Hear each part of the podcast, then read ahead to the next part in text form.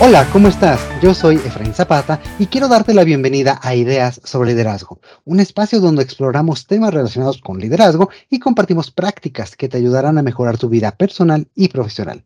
Cada semana nos adentramos en temas fascinantes que te permitirán desarrollar habilidades, descubrir nuevos enfoques y perspectivas y aprender de líderes y expertos en diversos campos. Muchas, muchas gracias por escucharnos. Y el liderazgo ha tenido una evolución permanente y constante. Especialmente en los últimos años ha habido cambios significativos que inciden en el futuro del trabajo, en nuestra forma de interactuar y de gestionar los equipos. Y más allá de hablar de tendencias como la economía global, el mayor alcance tecnológico o incluso de la sacudida que trajo la pandemia, esta transformación es un cambio de mentalidad y de visión del propio liderazgo. Y para profundizar sobre esto, hoy charlaremos eh, con Mario Elsner, compañero y colega que desarrolla Líderes de Impacto y también titular de su propio podcast, Líderes de Impacto. Mario, bienvenido, ¿cómo estás? Hola, ¿cómo estás, Efraín? Buenas tardes, gracias por la invitación a ti y a tu amable audiencia por invertir su tiempo escuchándonos. Muchísimas gracias a ti por acompañarnos, por estar aquí. Y bueno, pues me, me, encantaría arrancar de lleno con el tema y preguntarte, Mario, ¿cómo definirías tú la transformación del liderazgo en el contexto actual? Pues quizás no lo llamaría transformación. Yo a veces digo que es go to the basics o regresemos a los inicios del liderazgo. Fíjate que eh, creo que el liderazgo evolucionó para, para mal, de alguna manera. Creo que ha mutado el liderazgo y hoy, con el entorno que tenemos, necesitamos regresar a esos básicos. ¿Y por qué, por qué, por qué digo esto? ¿no? Y como ponerte un poquito en contexto de lo que yo creo que es mi filosofía, que yo llamo liderazgo de impacto, ¿no? Y a mi comunidad le digo impactantes, porque son gente que quiere hacer una diferencia. Y esto viene al, principio de que lo que yo llamo liderazgo. Y, y, no me gusta meterme en temas religiosos, pero podemos hablar desde Jesús hasta todos los líderes antes, antiguos. Todos, fíjense que estaban al servicio de la gente. Eran líderes que, que servían, eran líderes que trabajaban con equipos. Este, sin temas de negocio, porque hasta, hasta eh, Jesús era él fuerte, pero tenía apóstoles y eran doce y, era muy fuerte el equipo de, Jesús, porque todo el mundo lo ve a él, pero y el equipo, ¿no? Y, y, esto se desdibujó un poco, y por eso te digo que ha mutado el liderazgo, porque como fue avanzando el tiempo, mucha gente empezó a llegar a puestos de liderazgo y llegaban por ser reyes, por ser herederos, ¿no? Porque, básicamente llegaban a los puestos, pero no, no llegaban porque eran los más preparados. Y esto generó lo que, yo, digo que es la mutación que Maquiavelo la viene a soportar con un nuevo estilo de liderazgo, que giraba todo alrededor de que el líder defendiera el poder a como diera lugar.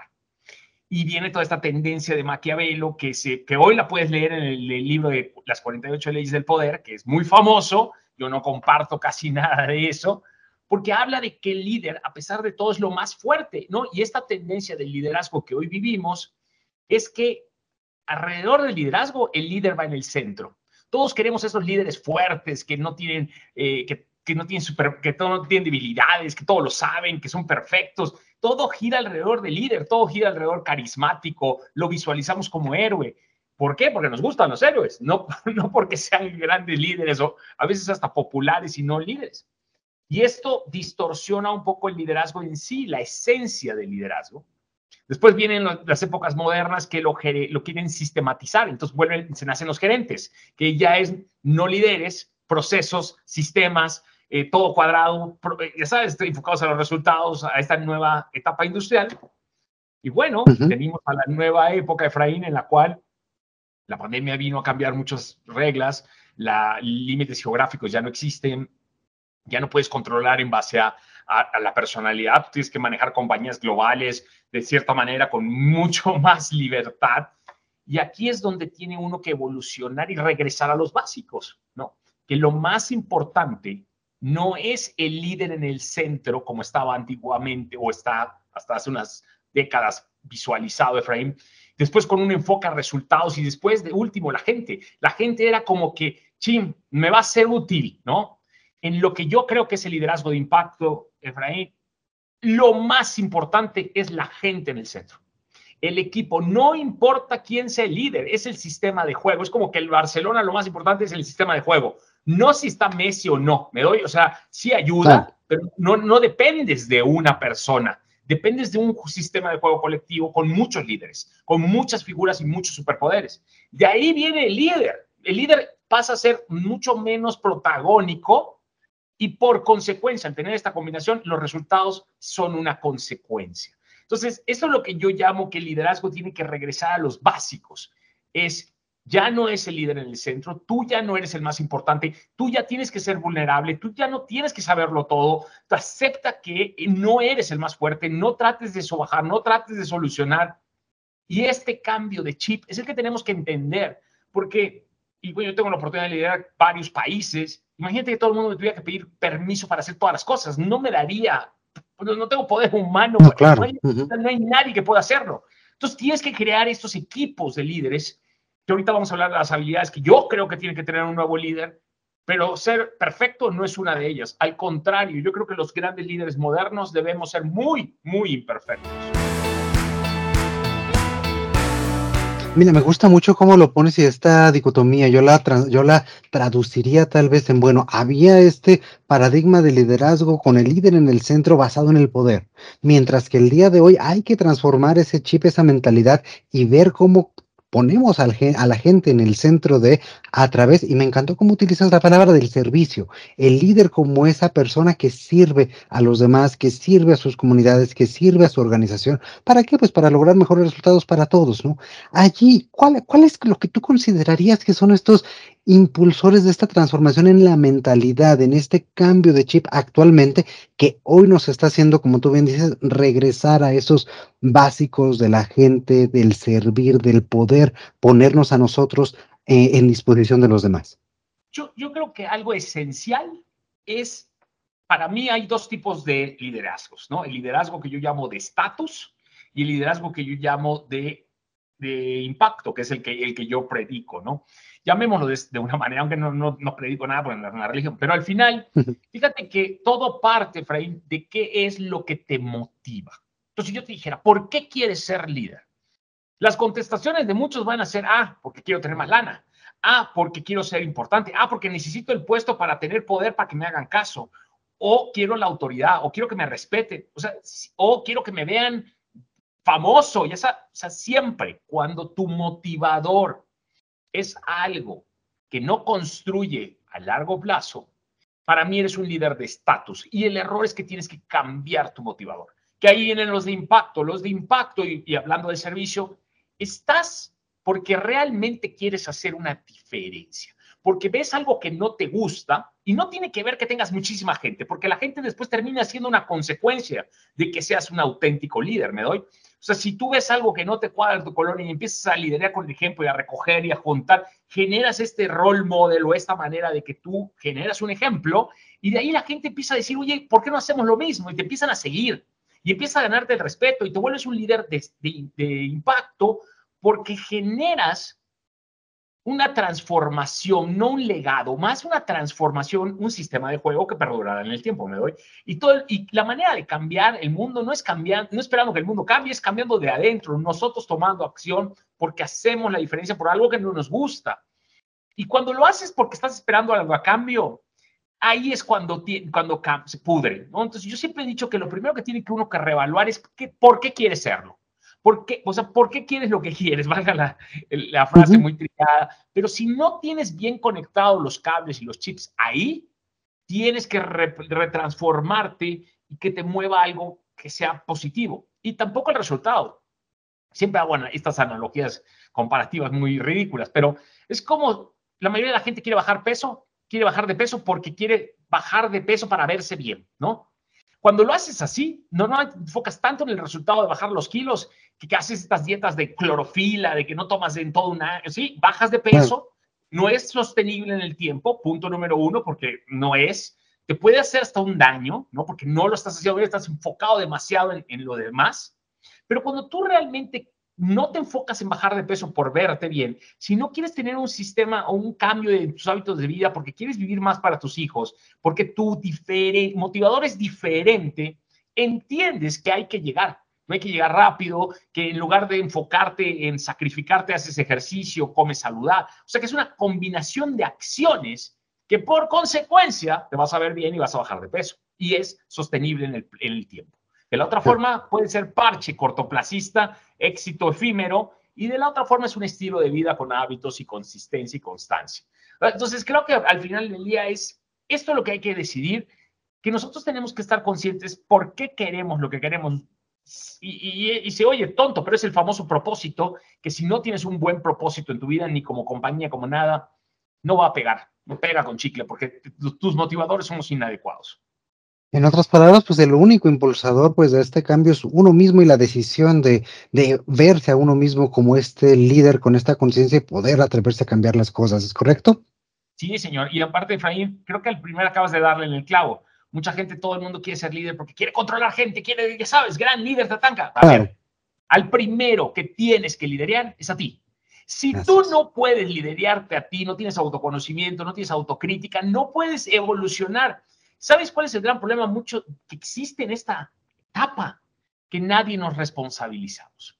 Yo era un líder malo, me acepto. O sea, creo que todos lo hemos sido porque nadie nos enseña. Pero logras cambiar hasta que te responsabilizas. O sea, fíjate, te voy a poner un ejemplo. Hoy es que el equipo está desmotivado, es que los chavos de hoy no se motivan con nada, es que los tengo que motivar. A ver, estás no responsabilizando, te estás diciendo que ellos son los que están mal. Pero ¿por qué no lo ves así? ¿Qué tengo que hacer yo? ¿O qué estoy haciendo mal yo para que ellos no estén motivados?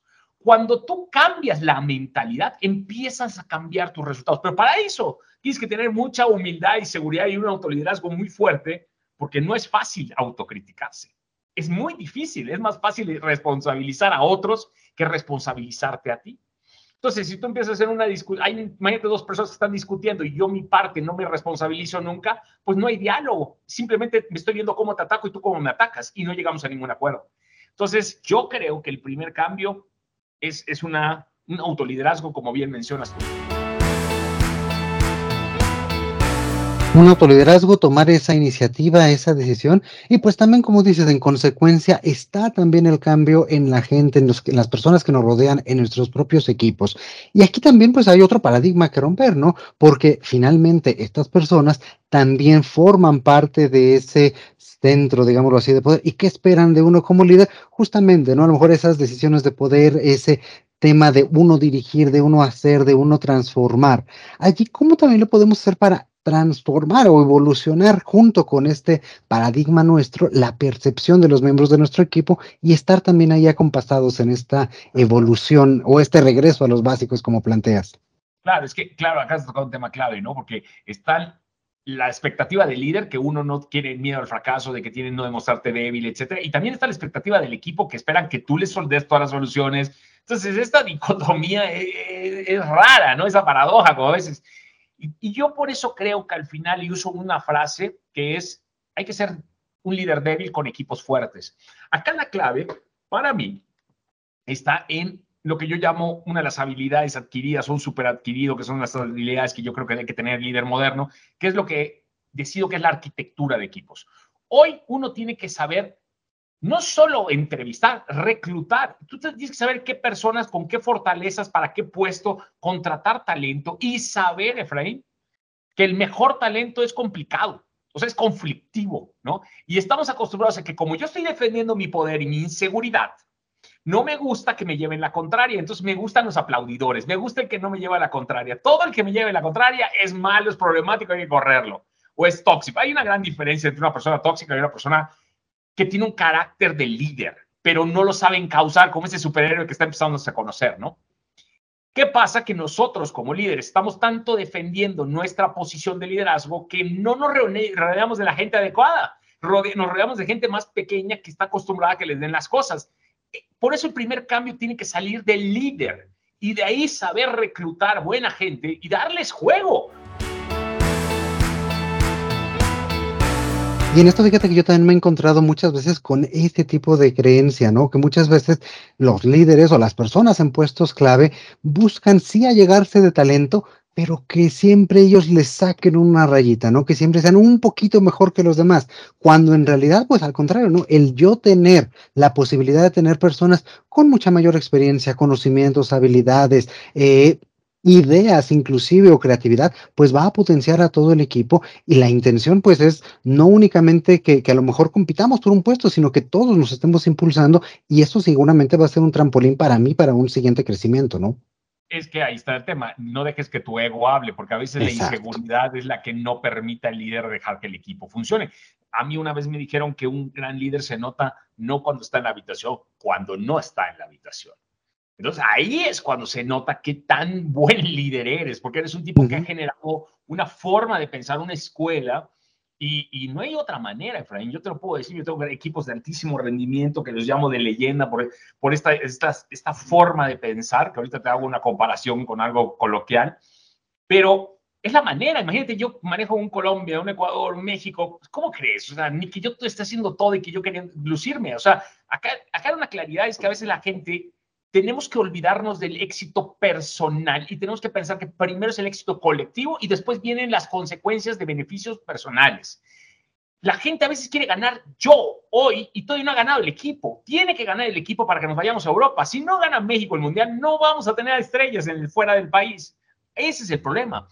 Mira, yo, y, es un breve ejemplo, pero ahorita Argentina ganó el Mundial. Aparte de que son extraordinarios futbolistas, Fíjate que cambió la dinámica. O sea, Scaloni, ¿no? que es este director técnico, es no protagónico. Punto número uno.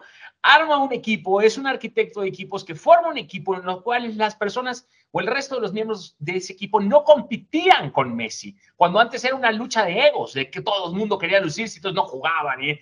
Y ahora que todos jugaron para algo, con un propósito, ganaron la Copa del Mundo. Eso son cambiecitos pero es lo que hoy debe, se necesita en este mundo moderno.